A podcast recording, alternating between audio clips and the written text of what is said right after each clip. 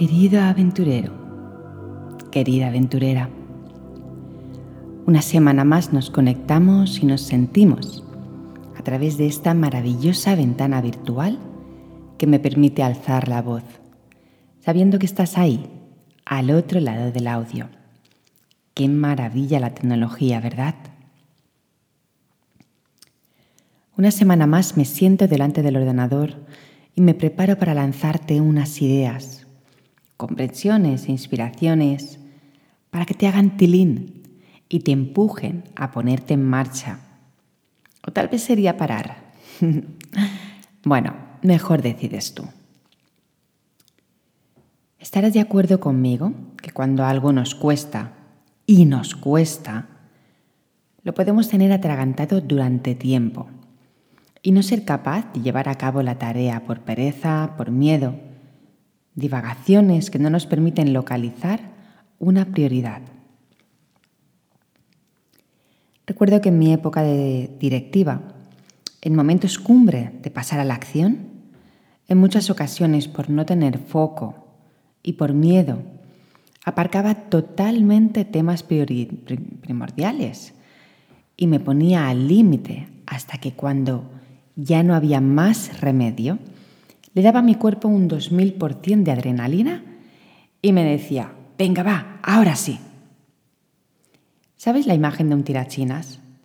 Que vas hacia atrás, hacia atrás, hacia atrás, preparando el lanzamiento y ¡pam! Tensas hasta que va y lo lanzas. Eso hacía. Llevaba mi estado físico, mental y emocional de un menos 20 a un 2000% un shock brutal. Pero si no, no había forma de ponerme en marcha. Luego mi cuerpo se resentía por no poder soportar tal presión tantas veces seguidas, porque, bueno, pues era algo habitual en mí. ¿Te sientes reflejado? Pues eso es la procrastinación en mayúsculas.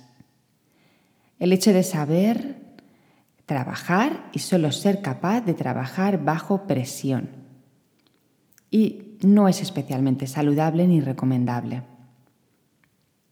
De nuevo, la práctica del entrenamiento consciente me ha permitido una apertura mayor hacia los procesos de trabajo, dedicar tiempo, foco y energía cada día a los diferentes proyectos que llevo en marcha. En primer lugar, me preparo un listado de temas a llevar a cabo y le doy una prioridad u otra en función del tiempo y la envergadura que tenga. Aunque no haya una fecha límite cercana, me comprometo a dedicarle un espacio diario. Sí, diario. Y esa es la clave de la perseverancia del éxito. Saber que mucho o poco, eso está ahí, en tu mente, y lo vas haciendo. Además, si esto te resulta de utilidad, a mí sí me funciona, debes comunicárselo a alguien. Debes comprometerte con tu plan y anunciar que lo estás haciendo. ¿Y para cuándo lo vas a tener listo? Ponte unos plazos de tiempo internos, pero que no solo lo sepas tú, sino que también alguien más lo pueda atestiguar. Esto es buenísimo. Pues muchas veces el simple hecho de pensar que solo es para nosotros lo vamos dejando y dejando. No. En tu agenda debes marcar unos tiempos, dedicar cada día un momento a esa labor y anunciar abiertamente cuál está haciendo tu proceso. El simple hecho de crear contenido cada día a mí me refuerza enormemente. A veces el contenido te llega a ti, porque son estos podcasts u otro material que publico en redes pero a veces el contenido es para mí. O son cursos y jornadas que tengo preparadas en la recámara.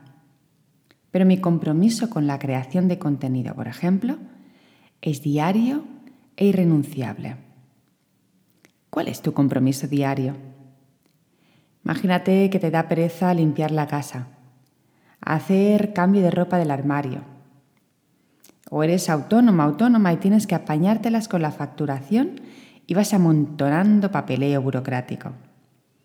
Hay infinitud de temas que tenemos pendientes. Ponte manos a la obra.